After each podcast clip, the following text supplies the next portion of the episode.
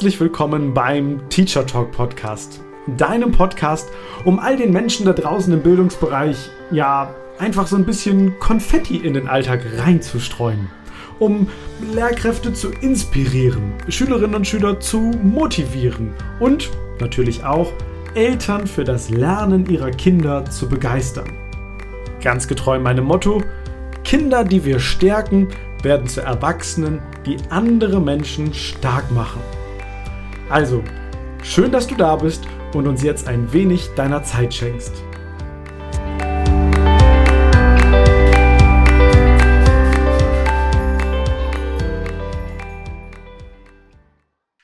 Hier im Podcast haben wir schon ganz häufig über das Thema Veränderung gesprochen, wie Veränderung gelingen kann, warum Veränderung in der Schule notwendig ist und natürlich auch schon stattfindet.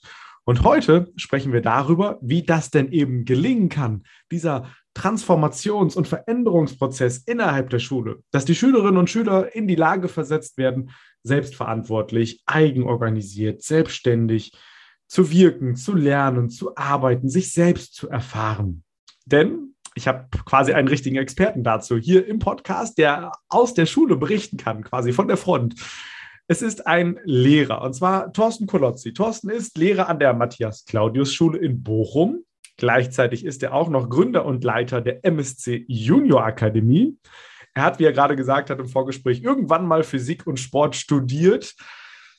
Was er damit macht und vor allem, was die Schule so Besonderes macht, das klären wir jetzt alles im Podcast auf. Und dann haben wir am Ende der Podcast-Folge auch noch was ganz Tolles für dich, was, glaube ich, auch noch ganz spannend sein könnte für alle, die sagen, okay, wie kann das denn gelingen, Veränderungen zu gestalten auf der einen Seite und auf der anderen Seite, wie kann ich es dann auch schaffen, auf mich dabei gut aufzupassen und, und auch in, in Selbstfürsorge und in Achtsamkeit mit mir umzugehen. Das alles als kleine Anmoderation. Herzlich willkommen, Thorsten. Herzlich willkommen, Dankeschön. Freue mich hier zu sein.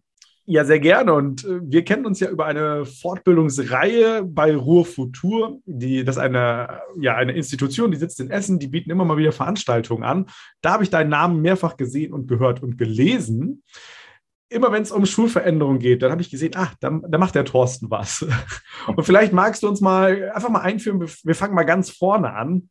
Was begeistert dich denn am Lernen. Also warum machst du nicht nur Schule, sondern gehst auch noch in irgendwelche Veranstaltungen, führst das dann, also multiplizierst das für andere, gründest jetzt eine Junior-Akademie, da muss ja irgendwas in dir brennen. Was, was ist das? Hm. Ja, also ich glaube, um es auf den Punkt zu bringen, ich mag es, wenn Menschen sich entwickeln. Wenn Menschen feststellen, was alles an Potenzialen in ihnen drinsteckt, wenn sie das mutig entdecken und ausprobieren, dabei viele Fehler machen, merken, oh ja, da kann ich was, da habe ich vielleicht was falsch gemacht, lerne ich fürs nächste Mal was anderes. Und ich merke, wie, wie häufig und wie, wie wir in unserer Kultur auch darin gebremst werden, das zu tun, eigentlich mutig einfach auszuprobieren, was in uns steckt, ähm, was wir ja nur wissen, wenn wir es mal ausprobieren. ja? ähm, und, und ich würde mir so sehr wünschen, dass wir das in Schule einfach noch mehr herausfordern ähm, und weniger so die Fehlersucher sind in der Schule. So erlebe ich mich häufig so als Mathelehrer. Ne? Physik habe ich irgendwann mal studiert, jetzt unterrichte ich Mathe auch noch.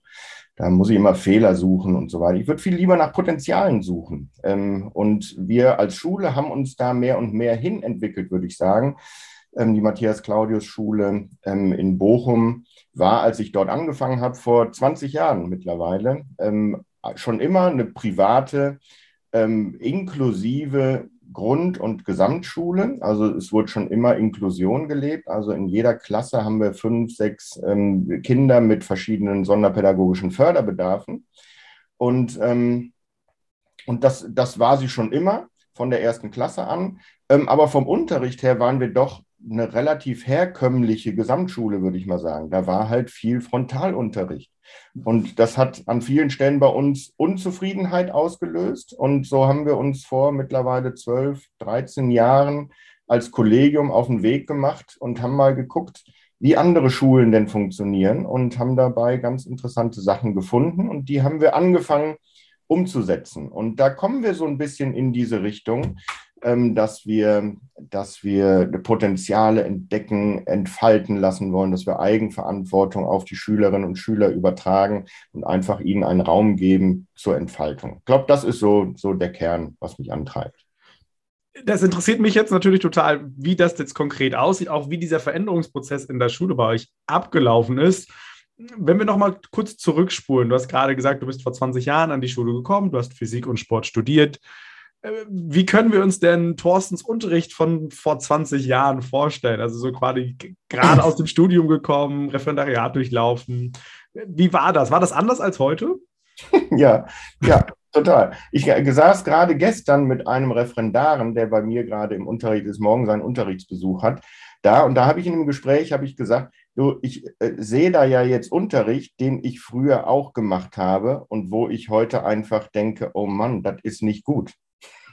okay. Ja, also die, die Form von Unterricht, wie ich es im Referendariat gelernt habe, eben ein lehrerzentrierter Unterricht, wo ich vorne mhm. stehe und wir alle schön im Gleichschritt Marsch machen, ähm, das funktioniert nicht. Das funktioniert an unserer Schule schon gar nicht. Ne? Wo in meiner Klasse habe ich vier, vier Kinder mit geistiger Behinderung, mit Down-Syndrom. Mhm. Ähm, und daneben sitzen Kinder, von denen, wenn alles glatt läuft, ähm, ein, Top-Abitur, Einser-Abitur rauskommen wird. Wie soll ich mit denen einen lehrerzentrierten Unterricht machen, von mhm. denen sie alle profitieren? Das finde ich das Schöne an Inklusion. Das macht es deutlich, das geht nicht.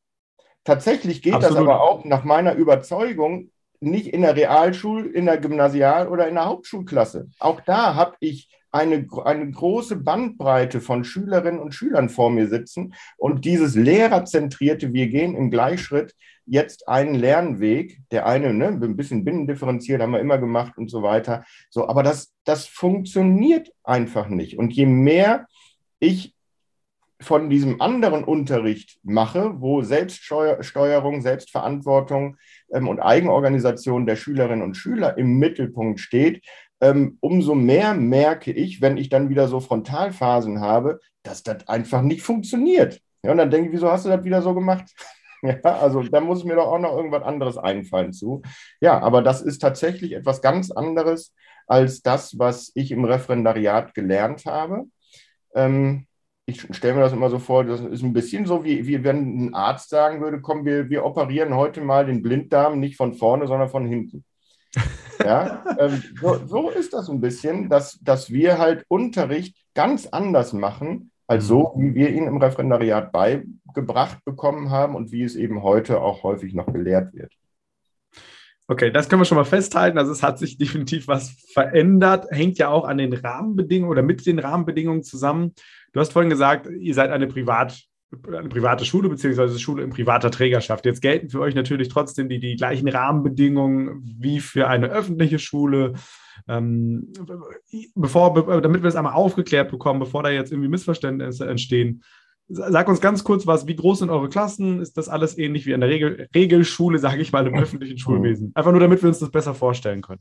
Ja, also da, da sind wir ganz ähnlich. Wir verstehen uns auch immer als systemnahe Schule, als systemnahe mhm. Ersatzschule. Das heißt, bei uns kann man die ganz normalen Abschlüsse machen. Wir werden, geben auch ganz normale Noten, Notenzeugnisse. Ähm, wir haben ähnliche Klassengrößen, haben dann da eben ähm, eine Quote von Kindern mit Behinderung dabei, wie das sonst wahrscheinlich nicht so üblich ist, durchgängig. Aber ansonsten ähm, sind wir da, werden wir auch behandelt wie eine, wie eine normale Gesamtschule, sage ich mal. Was wichtig ist immer, auch wenn wir, wenn wir Fortbildungen für Lehrerinnen und Lehrer machen, ist immer wichtig zu sagen, ja, wir haben eine andere Schülerschaft als eine ganz normale Gesamtschule irgendwo hier im Ruhrgebiet oder sonst wo in Deutschland. Wir haben aber in, im Rahmen unseres Transformationsprozesses haben wir in einem Netzwerk zusammengearbeitet, wo viele ganz normale staatliche Schulen mit bei sind. Und die mhm. haben alle genau die gleichen Erfahrungen gemacht mit ihren Schülerinnen und Schülern, wie wir das auch mit unseren Schülern. Also das deckt sich ähm, von den Ergebnissen her und von den, den Beobachtungen und Veränderungen eins zu eins. Also da gibt es keinen kein Unterschied. Trotzdem muss man sagen, wir haben, haben keine üblich zusammengesetzte Schülerschaft und Lehrerschaft. Das ist einfach auch so. Es ist aber auch nicht so, dass ihr jetzt nur zehn Schüler in der Klasse habt. nein, nein, nein, nein, nein. Okay, gut. Ja, wir haben also 27 ist die normale Klassenstärke bei ja. uns und das variiert dann mal ein bisschen nach oben oder unten. Ähm, genau, aber nee, nee. Das ist einfach nur wichtig zu wissen. Jetzt haben wir auch gerade schon geklärt, vermeintliche nicht vorhandene Heterogenität in den normalen Klassen, wo wir vorher schon differenziert haben, gibt es irgendwie auch nicht. Gab es bei dir, also bei dir persönlich oder vielleicht auch bei euch in der Schule so einen Moment, wo ihr gesagt habt, okay, so kann es nicht weitergehen, hier kommen wir an unsere Grenzen, wir müssen etwas verändern? Oder war das eher so ein, ein schleichender Prozess, der dann irgendwie sich entwickelt hat? Ja, eher der. Ähm, ich würde mal sagen, wir haben schon an vielen Stellen eine Unzufriedenheit gehabt. Wir waren schon immer, wie gesagt, inklusive Schule, hatten aber dann häufig eben doch auch die Situation, dass die Kinder mit Behinderung mit einer extra für sie bereitgestellten Lehrkraft in mhm. einen extra für sie bereitgestellten Raum gegangen sind. Ja, auch noch rausgehen, das ist auch, auch ganz. Genau, ja. So, und da haben wir gesagt, das ist doch nicht inklusive Schule, mhm. da möchten wir gerne was anderes machen. Ja, schön, dass die in einem Gebäude sind, aber das ist doch noch nicht Inklusion. Ja, mhm. so, das war das, war das eine. Ähm, und das andere war, dass wir tatsächlich gemerkt haben, die Kinder, die kommen von der Grundschule und sind sehr stark da drin, eigentlich eigenverantwortlich zu lernen mhm. haben viele Methoden kennengelernt ähm, in der Grundschule. Die Grundschulen sind uns da ähm, an den weiterführenden Schulen deutlich voraus, würde ich sagen. Und wir sagen dann an der weiterführenden Schule hinsetzen, zuhören. Jetzt machen wir wieder Unterricht und wir erzählen, was zu tun ist. Ja, so, und da, das waren zwei Auslöser, würde ich jetzt so sagen. Und dann gab es einen, einen Auslöser, der auch mit dafür verantwortlich ist, dass, dass wir sagen, wir machen solche Veranstaltungen ähm, Lehrerfortbildung und so weiter. Wir, wir haben uns damals mal um den deutschen Schulpreis beworben und mhm. sind dann in, in, die, in die Auswahl der besten 50 oder so gekommen. Und darüber sind wir in ein Hospitationsnetzwerk gekommen. So, und das war das Entscheidende für uns, dass dann nämlich Leute von uns mal nach Berlin, nach Hamburg oder sonst wo gefahren sind und sich Schulen angeguckt haben, die Schule anders machen als wir. Und dann kamen die zurück und haben uns berichtet davon, Mensch, die machen das ganz anders, die machen das so und so. Und das könnte für uns auch eine Lösung sein. Und dann ging das so nach und nach, glaube ich, dass, ähm, dass ähm, ja, wir dann irgendwann, ja, das ging dann doch ein bisschen holter die Polter, dann gesagt haben, so, wir starten jetzt einfach mal in einem Jahrgang damit, nämlich mit dem, mit der Abschaffung, sage ich mal kurz gesagt, des herkömmlichen ähm, Hauptfachunterrichts, Mathe, Deutsch, Englisch und mhm. überführen unseren Mathe, Deutsch, Englisch-Unterricht komplett in ein Selbstlernkonzept. Und das haben wir aber, ne, das haben wir uns nie ausgedacht, das haben wir gesehen in anderen Schulen, die haben das Lernbüro genannt, dann haben wir das auch Lernbüro genannt. Ja, also das haben wir uns nicht ausgedacht, nicht erfunden. Wir haben das einfach nur nachgemacht. Aber das Entscheidende ist, glaube ich, dass wir hatten überhaupt keine Idee, dass man Schule anders machen kann. Mhm. Nur dadurch, dass unsere Leute dahin gefahren sind und das mal gesehen haben vor Ort und uns im Kollegium berichtet haben davon, kam bei uns der Gedanke auf, ach Mensch, man kann ja Schule tatsächlich anders machen. Wir dachten, wir müssen das immer so machen, wie wir das jetzt machen, aber es geht auch anders. So, und dieses Denken einfach mal ein bisschen weit zu machen, mal über den Tellerrand rauszublicken und nicht immer nur in der eigenen Suppe zu schwimmen, sage ich mal, ähm, und zu, zu denken, ja, Schule läuft halt so, wie sie immer schon gelaufen ist und so läuft sie auch in 100 Jahren noch. Das ist ja gar nicht so, sondern wir können Schule und müssen Schule auch anders machen. Und das war für uns, würde ich sagen, so ein, ein, ähm, ein Impuls, der den Stein maßgeblich ins Rollen gebracht hat, dass wir gesehen haben, Mensch, in Deutschland gibt es Schulen, die Schule anders machen und das gefällt uns gut. Und das machen wir jetzt einfach mal nach dann halten wir an der Stelle mal richtig groß umrandet fest. Es, es ist manchmal lohnenswert und interessant und spannend, mal rauszukommen aus der eigenen Schule und quasi nicht nur aus dem Gebäude, sondern damit auch aus der eigenen Denkwelt, aus der Denkblase, Kollegiumswelt, mal zu gucken, was andere machen. Und dann hast du gerade gesagt, das könnte man so machen, haben deine Kolleginnen und Kollegen und du vielleicht dann auch gesagt. Das heißt, es gibt gar nicht so das eine Konzept, was man übernehmen muss, sondern man, man baut es immer auf die eigene Schule zu. Richtig? Das glaube ich unbedingt. Das muss so gemacht werden. Ne? Auch wenn wir ein Lernbüro gesehen haben ähm, und gesagt haben, das wollen wir jetzt umsetzen, wenn ich da meine eigene Sichtweise drauf ähm, beobachte, würde ich sagen, das, was ich am Anfang unter Lernbüro verstanden habe, mhm. ist schon wieder etwas völlig anderes als das, was ich heute darunter verstehe. Ja, ich dachte, es müsste wirklich mucksmäuschen still sein und jeder darf nur 90 Minuten mit seinem eigenen Material beschäftigt sein.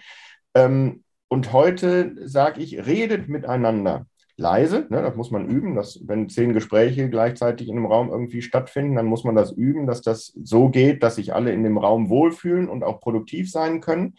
Aber das kann man üben mit Schülerinnen und Schülern. Und wenn die dann eben leise über das Thema reden, dann finde ich das mittlerweile eben super. Das sollen die machen, ja, und förder das, wo ich am Anfang eben dachte, nee, es muss doch ganz leise sein und jeder muss nur für sich arbeiten.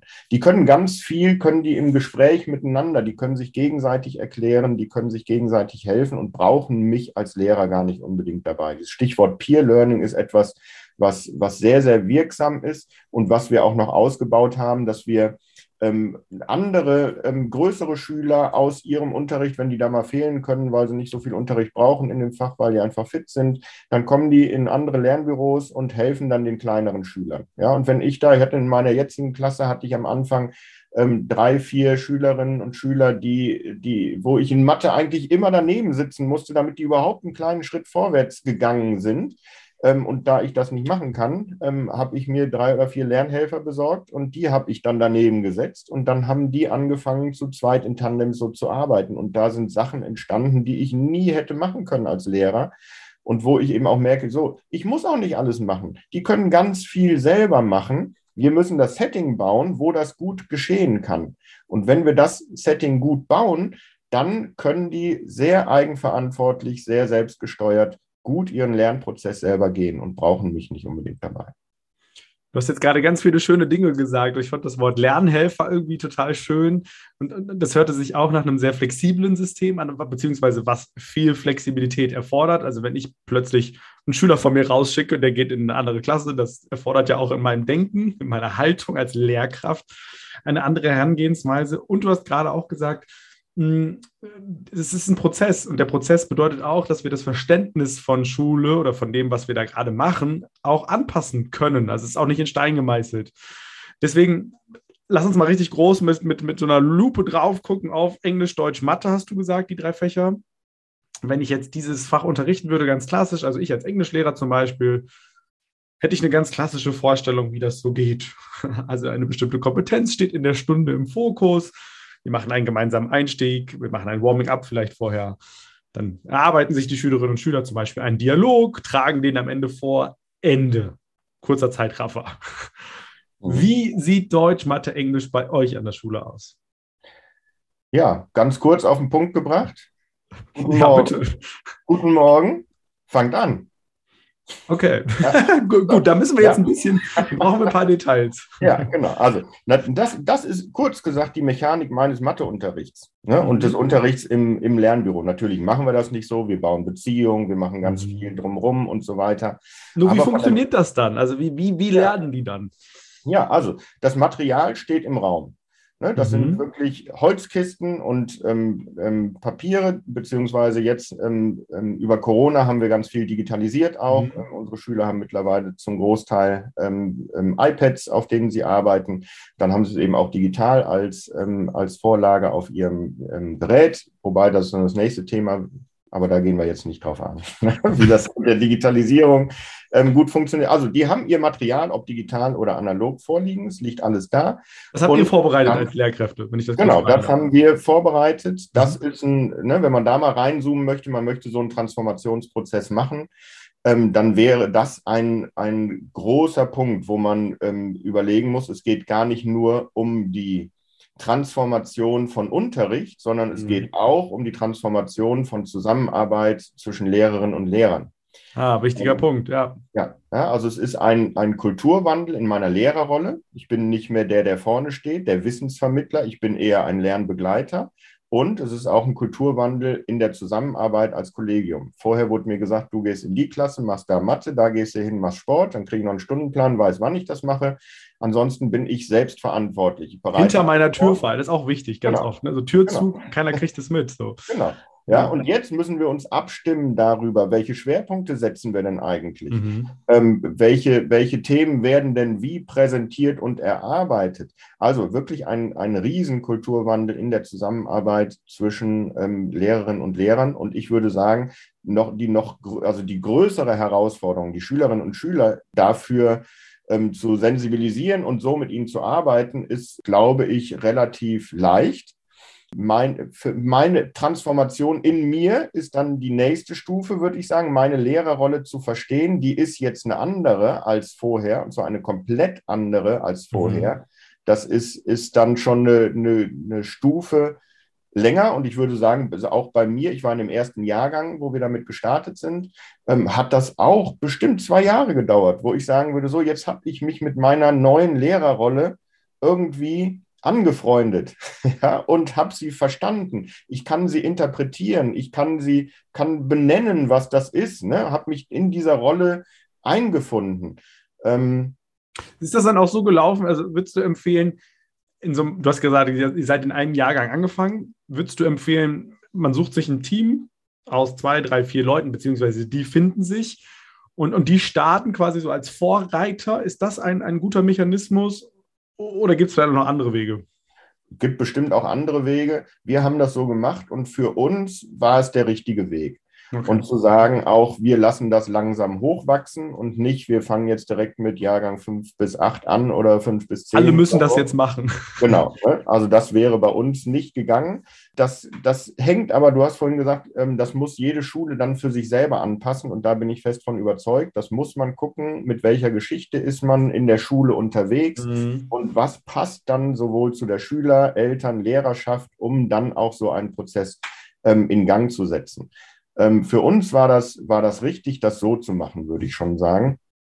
Und, und ich halte das auch für, für einen ganz guten Weg, das grundsätzlich zu machen. Aber es gibt auch andere Schulen, die einfach ähm, gesagt haben, so, wir müssen jetzt radikal was ändern. Ne, du hattest das vorhin gefragt. Habt ihr so einen Moment gehabt oder war das eher so ein schleichender Prozess? Und bei uns war das sehr klar, so ein schleichender Prozess. Bei uns war, war alles in Ordnung, sage ich mal. Ja, alle waren auch mehr oder weniger zufrieden mit dem, was wir da gemacht haben. Mhm. Gab auch immer diese latente Unzufriedenheit, dass wir das doch noch besser hinkriegen müssten. Ähm, aber es war jetzt nicht, dass man sagt, ey, also so geht es jetzt echt nicht mehr weiter an der Schule. Ne? Da gibt es andere Beispiele, andere Schulen, die ähm, an, in der Situation standen und dann radikal gesagt haben, so wir müssen jetzt was verändern und wir setzen das jetzt auch komplett ähm, um. Ja, und ja, ich glaube, ich habe Gerald Hüther mal irgendwann in, bei Markus Lanz gesehen, ähm, der sagte, also es wird, es wird von unten nach oben wird es eine Veränderung geben. Die Schulen werden mehr und mehr feststellen, ey, so können wir doch mit den Schülerinnen und Schülern in der heutigen Zeit nicht weiter Unterricht machen. Und dann werden sie suchen nach Lösungen, wie können wir denn zeitgemäß Schule machen? Und dann werden die nach und nach sich transformieren und umgestalten. Das ist, äh, ja, jetzt schon zehn Jahre her. Er hatte angekündigt, in sechs bis sieben Jahren müsste das der Fall sein. Schule ist halt ein, ein träges System. Ne? Ähm, aber ich glaube schon, dass es in diese Richtung auch gehen muss und dass auch Lehrerinnen und Lehrer ja mehr und mehr merken, das geht doch so nicht. Und die Schülerinnen und Schüler muss ich doch irgendwie anders anpacken, als wir das noch ähm, vor Jahrzehnten gemacht haben. Und das macht, das kann ich eben sagen, auch viel mehr Freude und Spaß, mir auch und den Schülerinnen und Schülern, ähm, in dieser ernstnehmenden Weise, sage ich mal, auch mhm. ähm, die, die, den Schülern zu begegnen, immer oder nicht immer in so einem latenten Gegeneinander zu sein. Das ist was, was mir so aufgefallen ist. Ne? Ich glaube, ich hatte, hatte auch früher schon ein ganz gutes Verhältnis zu meinen Schülerinnen und Schülern, aber es ist halt immer so ein bisschen gegeneinander, weil der Kolozzi will, dass ich jetzt aufpasse und lerne und ich will eigentlich Quatsch machen und mit meinen Nachbarn quatschen oder so. Ja, ähm, und, und mir ist irgendwann mal im Lernbüro aufgefallen, dass häufig zu folgender Situation kommt. Ich werde gerufen, mir wird eine Frage gestellt, ich helfe bei der Beantwortung der Frage und dann kam, danke, Herr Kolotzi. Oh. irgendwann habe ich das mal realisiert und dachte, Mann, wann hat mir denn mal in meinem Unterricht jemals ein Schüler Danke gesagt? Ähm, nie. Aber im Lernbüro habe ich das ständig. Und das ist für mich ein, ein Symptom dafür, dass uns die Schülerinnen und Schüler anders wahrnehmen als in dem, in dem mhm. herkömmlichen lehrerzentrierten Unterricht. Da bin ich immer der, der sagt, hier ist die Latte, hier musst du drüber springen. Und wenn du nicht springst, dann schiebe ich dich an, dann locke ich dich oder motiviere dich oder was auch immer. Aber ich bin immer derjenige, der sicherstellt, dass alle über die Latte hüpfen. Und im Lernbüro ist irgendwie allen klar, die Latte, die steht hier rum. Ne? Also da stehen unsere mhm. Materialien. Ich muss diese Bausteine schaffen und der Kolozzi hilft mir jetzt dabei. Also ich werde als Lehrer viel mehr als Helfer und Ressource wahrgenommen, ähm, die auch gerne angenommen wird, als derjenige, der immer antreibt und ähm, ja, dafür sorgt, dass alle auch das leisten und tun, was sie tun sollen. Das heißt, äh, wir fassen nochmal zusammen. Es gab eine Gruppe, die haben Material vorbereitet. Optimieren möchte ich an der Stelle auch nochmal sagen. Optimieren geht natürlich immer. Du hast davon so einer latenten Unzufriedenheit gerade gesprochen. Ich glaube, man kann sich im, im, Schulbereich wie auch überall sonst im Leben, du kannst immer noch was anders, was besser, was schöner machen. So. Also ich glaube, das ist, das ist einfach so. Mhm. Jetzt war das Material da oder ist da. Hm, die Schülerinnen und Schüler arbeiten mit dem Material. Gibt es dann irgendwie Checklisten, Kompetenzraster? Also es muss ja irgendwie, irgendwie muss ja auch der Lernfortschritt für, für, für die Schülerinnen und Schüler, aber auch für, für dich als Lehrkraft ja erkennbar und ersichtlich sein. Ja, absolut. Ähm, und, und dieses ganze Setting, glaube ich, wenn wir Schüler eigenverantwortlich und selbstständig arbeiten lassen wollen, ähm, dann müssen wir sehr klare Leitplanken setzen. Ja, mhm. also definieren, zwischen diesen Grenzen darfst du dich selbstständig und eigenverantwortlich bewegen. Aber es ist auch klar, dass diese Grenzen und Regeln eingehalten werden müssen. Denn sonst ähm, ja, schwimmen wir einfach irgendwie alle zum Spaß ein bisschen rum und kommen nicht vom Fleck, so sage ich mal. Ja, das haben wir ähm, gemerkt. Am Anfang dachten wir, wir müssten alles freistellen, alles darf frei gewählt werden, ähm, am liebsten noch welches Fach zu welcher Zeit und welchen Baustein und so weiter. Haben dann festgestellt, sowohl die Schülerinnen und Schüler als auch wir als Lehrkräfte sind mhm. überfordert damit. Wir, wir haben überhaupt keinen Überblick mehr, keiner weiß mehr, wer, wer ist wo ähm, und, und haben dann gemerkt, wir müssen die Leitplanken enger machen. Mhm. Und, ähm, und das, das widerspricht sich überhaupt nicht, denn wir Menschen brauchen einfach nur das Gefühl, dass wir mitentscheiden können. Das reicht uns schon. Ja, dann, dann werden wir viel zufriedener, wenn wir mhm. ähm, selbstbestimmt sein können. Das heißt aber nicht, dass ich alles selbst bestimmen ähm, muss, sondern ich muss nur eine gewisse Wahlfreiheit haben. Dann sind wir Menschen schon, schon ähm, recht fein damit. Und ähm, und das haben wir gemerkt, so wir können die Leitplanken enger machen, ähm, helfen damit eine Struktur und eine Übersicht für alle Beteiligten ähm, auf Schüler- und auf Lehrerseite herzustellen und haben trotzdem noch das Gefühl bei den Schülerinnen und Schülern, ey, ich habe hier ähm, Verantwortlichkeiten, ich kann Entscheidungen treffen, ich kann mal nach links, mal nach rechts gehen, aber klar in diesen Rahmenbedingungen. So, und die Rahmenbedingungen sind, sage ich mal grob, wir, ähm, die haben einen Lernpfad, nennt sich das, da werden mhm. sie durch den Baustein geleitet.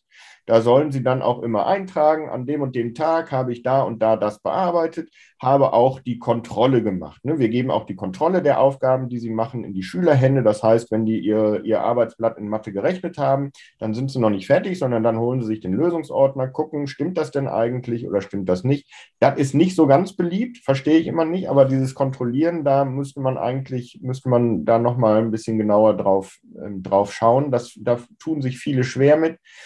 Ähm, und man muss da immer wieder ähm, darauf hinweisen, hast du denn auch wirklich gründlich kontrolliert? Denn es ist ja doof, wenn du dann immer wieder den gleichen Fehler machst und nicht feststellst, dass du den gleichen Fehler machst. Was passiert denn, wenn ich jetzt feststelle, oh, habe ich falsch gemacht? Also, ja. was macht der Schüler, die Schülerin dann? Dann, also im günstigsten Fall, informiert er sich ähm, darüber, was ist denn da falsch gelaufen und mhm. was muss ich machen, damit es richtig ist. Und okay. das kann er im Gespräch mit, mit seinen Mitschülern machen, das kann er im Gespräch mit, dem, mit der Lehrkraft machen ähm, und dann hoffentlich verstehen, ah ja, das und das war falsch und jetzt kann ich es richtig machen und kann es dann, dann entsprechend umsetzen. Gibt es, großes Thema immer, gibt es Input, Input nenne ich es jetzt mal, Input-Phasen, wo es mhm. irgendwie auch eine leere Erklärung gibt? Also manchmal gibt es ja einfach auch Situationen, wo man vielleicht mal was als Gruppe, als Gemeinschaft oder von mir instruiert, konstruiert, wie auch immer passiert. Ja. Gibt es das und gibt es auch Austausch- und Kommunikationsphasen, zum Beispiel in meinem Englischunterricht. Also wir haben immer Sprechphasen auch eingebaut, weil Sprechen ja eigentlich die e-, elementar größte Kompetenz zum Beispiel im Englischunterricht sein soll. Genau, deswegen haben unsere Englischlehrerinnen und Lehrer auch gesagt, wir können von unseren ähm, Stunden nur zwei ins Lehr Lernbüro geben. Ah, okay. Ja. Ähm, zwei Stunden müssen wir in die Kommunikation gehen, weil wir können ja. keine Fremdsprachen nur über, über Lesen und Schreiben ja, genau, ja. erarbeiten. Genau. Das ist ja ein fairer Kompromiss an der Stelle. Absolut, genau. Ne? Deswegen haben wir zehn Stunden in der Woche im Lernbüro von zwölf Stunden Hauptfachunterricht und zwei Stunden Englisch ähm, sind eben Kommunikationsstunden.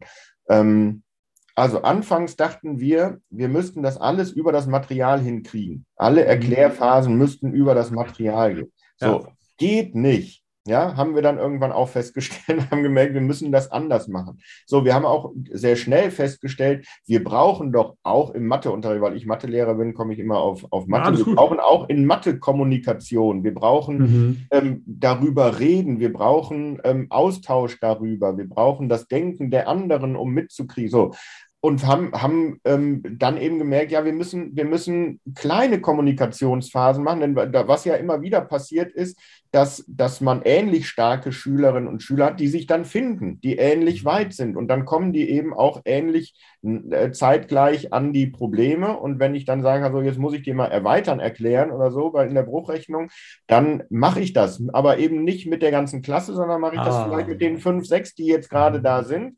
Und mit den anderen mache ich das eine Woche später oder zwei Wochen früher.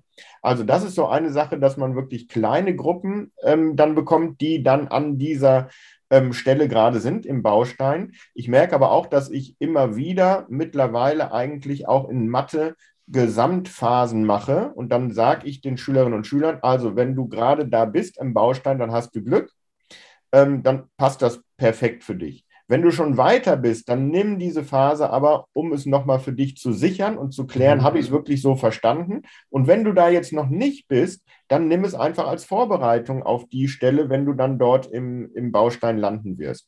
Und da merke ich, sind viele Schülerinnen und Schüler auch flexibel im Kopf und kriegen das ganz gut hin. Ja, aber so sind beides Lösungen und ja, wir brauchen auch, auch ähm, Mathematik ist erklärungsbedürftig an manchen Stellen ähm, und dann, dann brauchen sie auch die Erklärung. Was ich noch häufig mache, merke ich jetzt gerade, ähm, in letzter Zeit, dass ich denen den Lehrer Schmidt zeige zu irgendetwas. Ja, und oder irgendeinen anderen. Gibt ja auch Also auf YouTube, nur kurz für die, die das ja. noch nicht gehört haben, auf YouTube gibt es ja unglaublich viele Tutorials, Erklärungen. Mhm. Du redest jetzt von Mathe, gibt es aber auch für Deutsch und für Englisch. Genau. Ja. Ähm, und, und das mache ich immer wieder mittlerweile im Unterricht, ähm, und dann sage ich den Schülern auch, das mache ich nicht, weil ich keine Lust habe, euch das zu erklären. ich mache das auch nicht, weil, weil ich glaube, dass, der, dass die das auf YouTube besser können. Aber was der große Vorteil von diesen Videos ist, die stehen euch 24-7 zur Verfügung. Mich könnt ihr mittlerweile über Teams und so weiter auch gerne anrufen, aber nicht 24-7. ja, aber, und das ist ja gerade der, der Schlüssel für diese, ähm, für diese Videos. Wenn du dir da drunter anguckst, was da für tolle Kommentare gegeben werden, da könnte man ja meinen, der macht das viel besser als alle anderen Lehrer, die wir in Deutschland irgendwie unterwegs haben. Für mich ist aber die Erklärung nicht, dass der das viel besser macht, sondern dass der das zu der Zeit macht, wo der ja. Schüler das gerade braucht und haben will. Und das macht den entscheidenden Unterschied. Denn wenn ich eine Klasse vor mir habe und da sind nur die fünf Leute, die immer den Arm oben haben, dabei, für die ist das genauso gut wie das YouTube-Video. Aber die anderen, die gerade mit den Gedanken irgendwo anders sind, ähm, ist das halt nicht so gut, was der Lehrer da vor Ort gerade macht, weil sie nicht konzentriert dabei sind. Wenn sie sich aber die, das Video, YouTube-Video angucken, dann wollen sie ja ihr Problem lösen, sind ganz anders motiviert und deswegen ähm, verstehen sie dann auch, was der Lehrer da von ihnen will. Also das merke ich, mache ich auch immer häufiger und sage dann auch, googelt auch die, die, wenn ihr irgendwo an eine, an eine Stelle kommt und nicht ein Video, das machen wir jetzt auch, dass wir in die Bausteine solche Videos einbauen und sagen, guck dir jetzt bitte das und das Video an. Ähm, aber du kannst auch zu, zu ähm, anderen Stellen einfach selber dir ein Video suchen und dir das angucken. Ja, und da ermutige ich auch Schüler, denn wir haben, wir haben das Ganze, also unglaublich viel Wissen ist im Internet unterwegs. Unsere Schüler benutzen das aber nicht, wenn wir es ihnen nicht zeigen, dass sie das können und ähm, nutzen dürfen und dass da überhaupt nichts Schlechtes ist, sondern was Gutes ist, wenn sie sich selber das Wissen holen, was sie, was sie brauchen. Das ist ja vielleicht auch ein Unterschied zu vor 20 Jahren, wo es zumindest diesen Zugang zu so vielfältigen Inhalten einfach faktisch noch nicht gab, weil es technisch gar nicht möglich war. So, also es, auch dadurch hat sich ja was verändert in Schule. Ich würde dir gerne noch so drei, vier kurze Fragen stellen, weil ich unbedingt noch auf die äh, Junior Akademie kommen möchte und dann haben wir noch das, diesen Bonusteil für die Zuhörerinnen und Zuhörer. Erste technische Frage hm, für alle, die gerade zuhören, hört sich ja super an. Die haben bestimmt ganz viel Platz, große Räume, alles bunt, schön, tira, tiralala. Wie ist das? Brauche ich das als Schule oder kann ich auch in ganz normalen, herkömmlichen Gebäuden und Räumen sowas machen? Gerne kurze Antwort. Wir haben ein ganz normales, herkömmliches Gebäude ähm, und ganz normale Klassenräume, wie das in allen anderen Schulen auch der Fall ist. Ähm, genau, kann man so machen. Wir haben, nutzen dann die Flure, alle anderen Möglichkeiten, die wir haben. Auch im Lernbüro kann man gerne sich irgendwo hinsetzen, wo man konzentriert arbeiten kann. Das kann auch außerhalb des Unterrichtsraumes sein, wenn man da Gelegenheiten hat. Da ist der Brandschutz leider immer wieder mhm. ähm, Thema. Aber ähm, nee, kann man mit einem ganz normalen Gebäude machen. Und auch da gibt es ja mittlerweile Lösungen für. Also hatten wir bei uns an der Schule auch. Wir haben uns dann irgendwelche, wir hatten so Nischen in den, in den Fluren und konnten da dann Möbel einbauen, also Sitzgelegenheiten, die natürlich brandsicher, brandhemmend und so weiter sein mussten. Aber ich sag mal, wenn es wenn es Lösungen geben soll, dann finde ich die auch. so. Okay, also es geht schon mal im klassischen Gebäude. Zweite Frage, die natürlich immer auch ein Thema ist, schreibt die Klassenarbeiten, Tests, äh, sowas. Mhm. Ja, machen wir. Allerdings nicht alle gleichzeitig, sondern wenn einer fertig ist mit seinem Baustein, dann schreibt er die Arbeit. Und wenn jemand ähm, noch ein bisschen länger braucht, dann kann er noch länger brauchen. Ähm, mhm. Allerdings haben wir auch da im Zuge der Rahmenbedingungen, die wir enger gemacht haben, irgendwann gesagt, wir müssen eine Deadline setzen. Bis da und da muss der, äh, mhm. äh, die Arbeit geschrieben sein, weil sonst sitzen da manche endlos an einem Baustein und kommen überhaupt nicht vorwärts. Und das bringt ihnen auch nichts. Deswegen ja, aber dann eben nicht zeitgleich. Das produziert jetzt wieder viele Fragen bei vielen Lehrern. Ich weiß auch noch, dass ich das, als ich das das erste Mal gesehen habe, dachte ich auch, naja, da waren zwei Jungs, der eine schreibt die Arbeit, der andere ähm, nächste Woche oder so. Und dann habe ich die hinterher gefragt, hör mal, wenn ich an deiner Stelle wäre, hätte ich doch jetzt geguckt, was, was dann nächste Woche in deiner Mathearbeit dran guckt. Dann guckt der Junge mich mit großen Augen an und sagt, wieso sollte ich das machen? Also ich kann entweder meine Energie darauf verwenden, das zu lernen, dann kann ich die Aufgaben selber lösen, oder ich verwende jetzt meine Energie und Zeit darauf, rauszufinden, was der denn für Aufgaben bearbeiten muss. Und ich habe mich dafür entschieden, das selber zu lernen. Das hat mich beeindruckt. Das, das ist tatsächlich auch meine Erfahrung, dass die einfach, du hast es ja auch vorhin gesagt, bei denen findet ja auch ein Transformationsprozess statt. Also nicht nur bei uns Lehrkräften, sondern bei denen ja auch. Und ich habe genau die gleiche Erfahrung machen dürfen die haben einfach einen Ehrgeiz. Also beim ersten Mal vielleicht noch nicht, vielleicht beim ersten Mal merken sie, okay, ich kriege das auch so hin, kann abschreiben, kann die anderen fragen, aber dann spätestens beim zweiten Mal läuft das. Ja. Mhm. Äh, notentechnisch ist aber, ist, ist es, also kann man es vergleichen mit anderen Sachen, weil oft ist ja die Sorge, ah, wenn die alles selber machen, dann wird es viel schlechter und äh, völlig eskalierend und wir können es gar nicht mehr überwachen. Würdest du sagen, ist das so oder nö? Nee. Nee, also die, die harten Fakten, und das sind die Abschlussnoten bei, bei zentralen Prüfungen, die sagen, ähm, unsere Schüler haben das vorher genauso gemacht wie die, die jetzt ähm, nach dem neuen Lernbürosystemen arbeiten.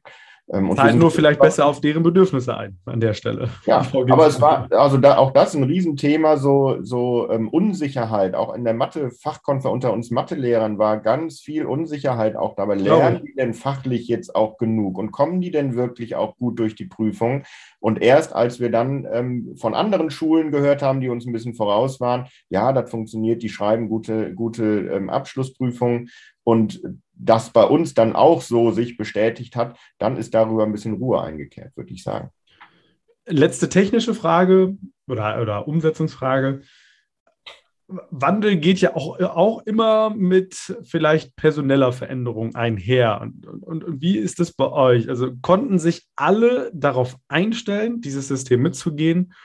Oder gab es vielleicht auch Menschen, das ist ja auch völlig okay, also völlig fein, völlig wertfrei gefragt, gab es oder gibt es auch Situationen, in denen dann Menschen weggegangen sind, weil sie gesagt haben, okay, das, das funktioniert bei mir einfach nicht, ich kann das nicht, was, was ja mhm. okay ist. Aber gab es das bei euch? Nee, gab es nicht bei uns. Okay, spannend. Ähm, also, äh, zum, also ich, ich wüsste zumindest nicht von, von einem Fall, der aus diesem Grund dann die mhm. Schule verlassen hat.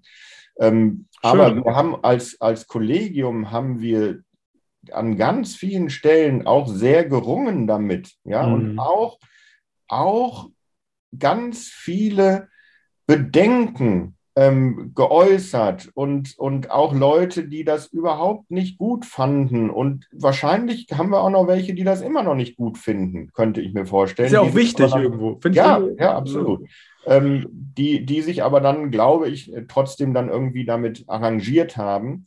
Ähm, also wie gesagt, ich wüsste jetzt nicht, dass jemand ähm, die Schule verlassen hat. Deswegen. Ja, voll schön. Und jetzt geht er ja sogar noch einen Schritt weiter. Und du hast jetzt, ich habe es in der Anmoderation gesagt, du hast die MCS Junior Akademie gegründet. Und vielleicht magst du also neben eurer Schule, die Matthias Claudius Schule in Bochum, auf jeden Fall mal einen, einen Besuch wert, entweder physisch oder über eure Website. hm, die Junior-Akademie, vielleicht kannst du uns da auch noch ganz kurz sagen, warum ist, was, was das ist und warum mhm. auch andere Schulen, gerade hier im Ruhrgebiet, weil da seid ihr ja nun aktiv, hm, was, was habe ich davon? Was macht ihr da? Ja, da haben wir eigentlich als Physiklehrer und mit einem Kollegen Physik- und Techniklehrer mal vor 15 Jahren fast ähm, auch angefangen, ähm, Freizeit, also außerunterrichtliche Angebote im Bereich Naturwissenschaften und Technik zu machen. Wir haben festgestellt, als Lehrer, wenn die kleinen ähm, ähm Kinder zu uns kommen, zehnte, zehn Jahre, fünfte Klasse bei uns, dann sind die alle hoch interessiert an Naturwissenschaften und Technik und je älter sie werden, umso döber finden sie die Fächer und die Themen und wenn es an die Berufswahl geht, dann werden sie irgendwas anderes, aber nicht Ingenieur oder Techniker oder sowas. Und dann haben wir gesagt, das ist doch doof. Warum machen wir Motivation kaputt? Ja, und warum gelingt es uns nicht als Naturwissenschaftslehrer oder Techniklehrer, Motivation zu steigern und, ähm, und dann, dann eben auch beruflich in so eine Richtung? Da gibt es tolle Möglichkeiten hier in Deutschland und wir brauchen auch solche Leute in Deutschland. Mhm. Ähm, so, und dann haben wir geguckt, haben festgestellt, naja, in Schule werden wir einige Sachen ähm, nicht ändern können. Deswegen bleibt uns nichts anderes, als aus dem Unterricht rauszugehen. Ähm, wir wollten nämlich nur die Leute dabei haben, die wirklich richtig wollen, also freiwillig da sind. In Schule muss ich da sein, in der Akademie kann ich da sein, wenn ich da sein will. Und das ähm, ändert vieles. Nicht alles, aber vieles beim Lernen, ja, wenn ich das freiwillig mache. Ähm, und das ist so das wichtigste Prinzip für uns auch da. So, und dann haben wir angefangen, das so zu machen, ähm, dass wir ge gedacht haben, so macht das Kindern Spaß. So hat uns das auch Spaß gemacht, als wir das gelernt haben, nämlich einfach Sachen selber machen, ähm, mhm. rumtüfteln, rum, rummachen und, und ähm, gucken, was dann irgendwie bei rauskommt und nicht erst lange theoretische Vorträge zu hören, mhm. sondern ähm, ein Ziel zu haben, das will ich bauen, das will ich schaffen ähm, und dann dabei irgendwie auch Fragen zu stellen. Und dann kann ich auch ähm, theoretische Antworten geben. Ne? Ähm, dann ist das was ganz anderes. So, und dann haben wir angefangen, das zu machen und irgendwie mit zwei Kursen, 25 Kindern ähm, und, und das hat allen Beteiligten so viel Spaß gemacht, dass das über die nächsten zehn Jahre dann ähm, echt groß geworden ist. Wir haben das für ganz Bochum dann angeboten, hier weiterführende Schulen, hatten dann ein Halbjahresprogramm vor Corona, ähm, zweimal im Jahr rausgegeben mit etwa 1000 Teilnehmerplätzen, mit 100, 120 ehrenamtlichen Mitarbeitern, die halt Leidenschaft für das haben, was sie können und das an junge Leute gerne weitergeben wollen. Und das läuft immer im Nachmittagsbereich. Also es gibt ja zum Beispiel auf der, auf der Website, also wenn man sich das mal anschaut über die Junior Akademie, ich habe gesehen, es gibt zum Beispiel eine Junior Car Company, sehr coole mhm. Idee. Äh, da, da steht halt drunter, dass unter der Anleitung eines Kfz-Meisters arbeitet eine Gruppe Jugendlicher in einer Werkstatt besondere gebrauchte Autos auf. Mhm. Also, dass Jugendliche das schon, schon vorher fahren. Also machen die das nachmittags und können dann aus den Angeboten, wie, wie so eine AG, kann man sich das so vorstellen? Ja, genau. So ist das. Ne? Also immer dann, wenn keine Schule stattfindet, dann können wir Akademieangebote machen. Und wir haben auch eine Verknüpfung mit unserem AG- oder Wahlpflichtbereich ah. in der Schule zum Beispiel. Ne? Also wer jetzt da so ein Auto mit aufgearbeitet hat und da wöchentlich zwei Stunden dran gearbeitet hat, der konnte sich das dann auch als AG anrechnen lassen. Ah. Was, ne? ähm, aber aber ähm, darüber bleibt trotzdem, dass wir sagen, wir wollen nur die Freiwilligen da, nicht weil du dann irgendwie eine AG absetzen sitzen willst oder sowas. Mhm. Das, das reicht uns an Motivation da nicht. Ne? Ähm, genau, und das findet dann immer, immer da statt, wo keine, keine Schule stattfindet. Und das ist ja mittlerweile, du hast gerade gesagt, war gedacht für, für Bochum, auch für andere Schulen beziehungsweise andere Schülerinnen und Schüler ja auch interessant und ähm, kommt in Anmerkung. Also wenn ich jetzt ja. zum Beispiel aus Essen komme oder wo auch mhm. immer. Ja, also ähm, wenn uns jetzt, wir haben früher haben wir auf Bochum bezogen gedacht, haben aber in den letzten Jahren auch gemerkt, auch wir können uns auch mal ein bisschen größer denken, zutrauen. Auch da dürfen wir unser Mindset verändern, ja, und, ja. und ähm, denken jetzt eben auch, für alles, was wir aus der Junior Akademie jetzt noch entwickeln wollen, denken wir auch auf jeden Fall auf das Ballungsgebiet Ruhrgebiet hier ähm, bezogen und haben, haben ja jetzt auch in den letzten zwei Jahren ähm, Online-Veranstaltungen ähm, zahlreich gemacht und ähm, hätte ich vor Corona, hätte ich niemals ausprobiert, hätte ich, ne, hätte mein Mindset nicht hergegeben, dass ich solche Veranstaltungen ausprobiere. Auch witzig, ne? Ja, ja total. Ne? Und, und ähm, durch Corona war aber die Wahl entweder gar nichts machen oder online. Und dann dachte ich, gar nichts machen ist noch döber, also probieren wir online. Ja, und jetzt würde ich sagen, alle Veranstaltungen, die wir jetzt planen, werden wir immer online mitdenken. Ja, und wir haben, haben da ganz viel gemacht, ähm, eigentlich aus diesem Akademiebereich heraus, wo wir, wo wir sagen, ähm, wir haben jetzt in, in der Corona-Zeit ähm, gesagt, wir machen kein extra Online-Programm für, aus, der, aus der Junior-Akademie. Ach ja, auch, ich meine, Roboterbau oder Schmieden oder Kosmetik herzustellen, ist ja auch ein bisschen genau. schwierig. Genau. Also könnte man wahrscheinlich auch noch irgendwie lösen, aber zumindest nicht so reizvoll. Genau. Und deswegen haben wir gesagt, wir nutzen jetzt diese Corona-Zeit, um unsere Ideen für weitere Akademien ähm, zu überlegen. Und da wird zum Beispiel auch das, weil, weil du gerade die Junior Car Company angesprochen hast, das war unsere erste Schülerfirma quasi, die wir mhm. aufgemacht haben. Und dieses unternehmerische Denken und Handeln wollen wir einfach noch viel stärker auch an Jugendliche schon heranbringen. Das begegnet ihnen in Schule nicht, ist mir leider auch erst spät in meinem Leben begegnet, aber mir macht das große Freude und ich möchte gerne, dass junge Leute das das auch schon früh irgendwie erfahren können und ähm, für sich als Option ähm, sehen, ich muss ja gar nicht irgendwo angestellt arbeiten, sondern ich kann auch mein eigenes Ding machen. Ja, das nur mal als, als Gedanken mitzukriegen, sowas geht. Und da werden wir demnächst die Business School Ruhr zum Beispiel gründen und ähm, Seminarveranstaltungen und aber auch kontinuierlich arbeitende Gruppen wie ähm, Abteilungen in einem Unternehmen ähm, einfach ähm, etablieren, wo Profis von außen kommen und dann unseren Schülerinnen und Schülern zeigen, wie Online-Marketing geht zum Beispiel. Sondern machen die Online-Marketing für die Akademie, müssen wir ja auch machen. Warum sollen das immer Erwachsene machen? Können doch die Kinder und Jugendlichen lernen dabei. Ja, und dann machen die das. Und dann können die das vielleicht auch an den Metzger nebenan verkaufen und denen eine Website gründen, äh,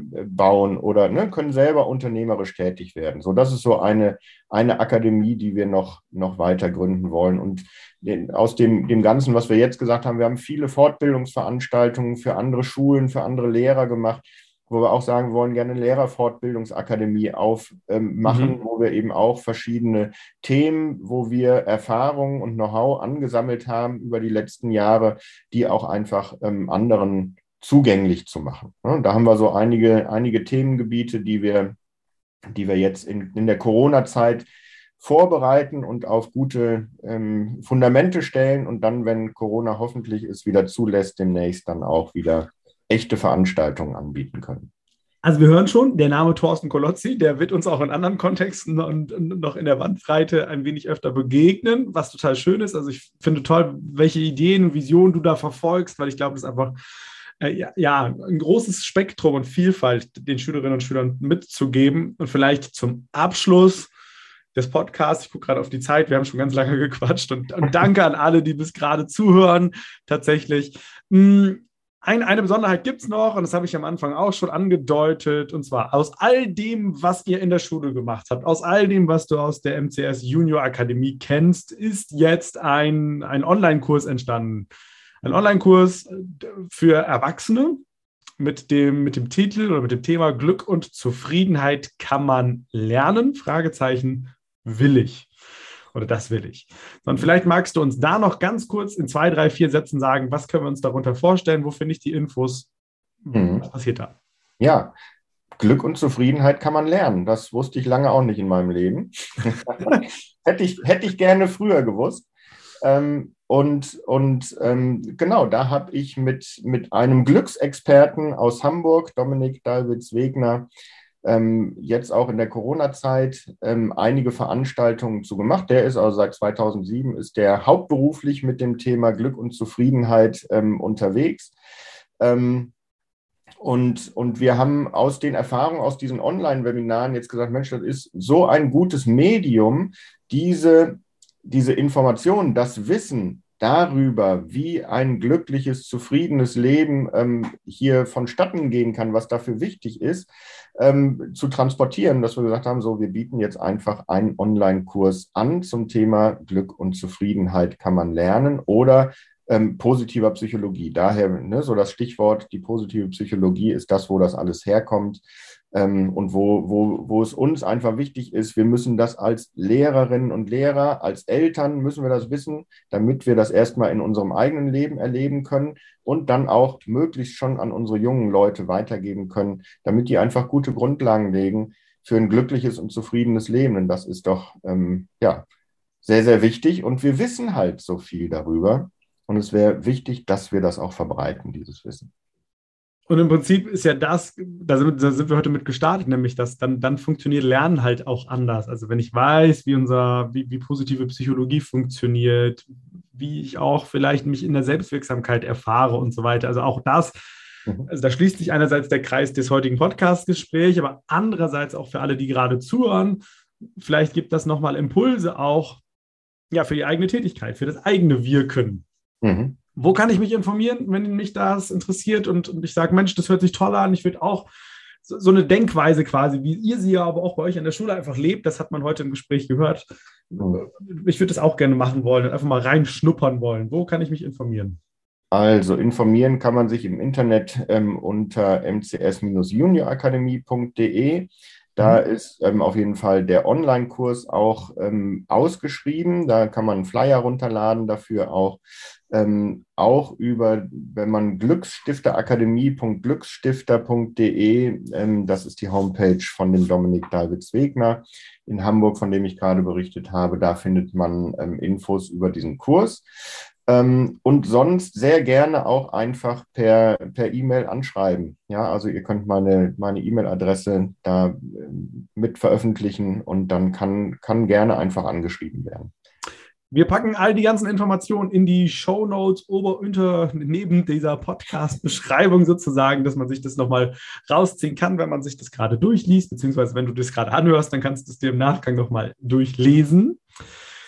Vielen, vielen Dank. Das war ganz toll. Das war richtig schön zu hören, dass Veränderung funktionieren kann, wie sie verändern kann, was es mit unserer Haltung macht. Und ich finde auch besonders schön bei, bei euch und bei dir, dass ihr nicht nur in eurer Blase bleibt, sondern quasi auch einen, einen Auftrag darin verspürt, okay, wir haben das jetzt so gemacht und das ist unser Ansatz und wir verbreiten es auch noch und, und, und, und tragen es in die Masse rein, damit auch andere davon profitieren können. Von daher, du hast gleich das Schlusswort. Ich, ich, ich sage das jetzt immer vorher, damit meine Gäste nicht überrascht sind. Ich möchte dir ganz herzlich Dankeschön sagen, Thorsten, für deine Zeit, für die ganze Inspiration. War ein ganz tolles Gespräch.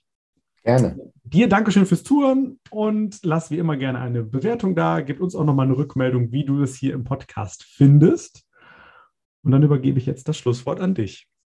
Ja, bezogen auf unser Gespräch, ich glaube, also wenn, wenn du zugehört hast jetzt und sagst, ja, ich würde mir auch wünschen, dass in meiner Schule sich irgendwie was verändert, dann schreib mir eine E-Mail. Ja, also es ist uns und mir echt ein Anliegen, dass Schule sich verändert und ähm, wir wollen gerne dazu beitragen und mit den Erfahrungen, die wir gemacht haben, ähm, einfach dabei helfen, dass nicht jedes blaue Auge, was wir uns auf den Weg geholt haben, ähm, jeder selber machen muss. Ne? In der Unternehmenswelt ist Unternehmensberatung gang und gäbe. Ähm, habe mich lange gefragt, warum machen die das eigentlich? Jetzt weiß ich es. Ja? Und ich würde mir wünschen, dass wir als Schulen auch voneinander lernen ähm, und uns gegenseitig unterstützen ähm, und dabei helfen, unsere Transformationen gut zu gehen.